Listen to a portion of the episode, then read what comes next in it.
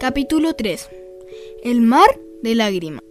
A lo mejor estás pensando que Alicia se puso muy contenta al ver lo mucho que crecía cuando se comió la galleta, porque ahora sería facilísimo coger la llavecita de la mesa de cristal y abrir la puerta diminuta. Pues sí, ahora podía coger la llave, pero ¿de qué le servía abrir la puerta si no podía pasar por ella? Estaba peor que antes. Pobrecita.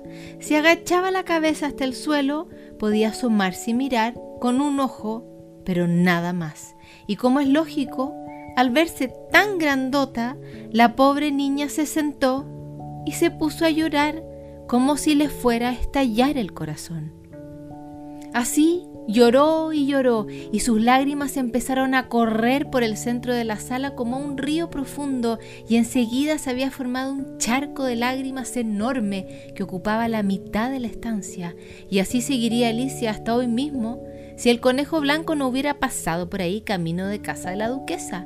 Iba elegantísimo, en una mano llevaba un par de guantes de cabritilla y en la otra un abanico, y no paraba de murmurar en voz baja, ¡ay la duquesa! ¡ay la duquesa! Se va a poner como loca si la hago esperar.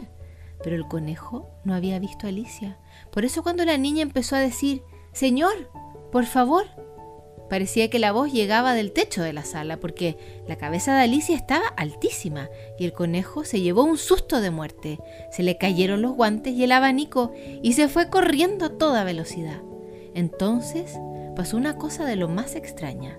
Alicia tomó el abanico, empezó a abanicarse.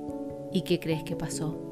Pues que empezó a hacerse pequeña y en cuestión de un minuto se había vuelto del tamaño de un ratón. Y entonces se dio cuenta de que ese charco de lágrimas en realidad parecía un mar. Bueno, Alicia se cayó al charco y el ratón también se cayó. Y ahí están los dos, nadando juntos en ese charco que es como un mar de lágrimas. Iba nadando Alicia, muy guapa siempre, con sus medias azules por debajo del agua.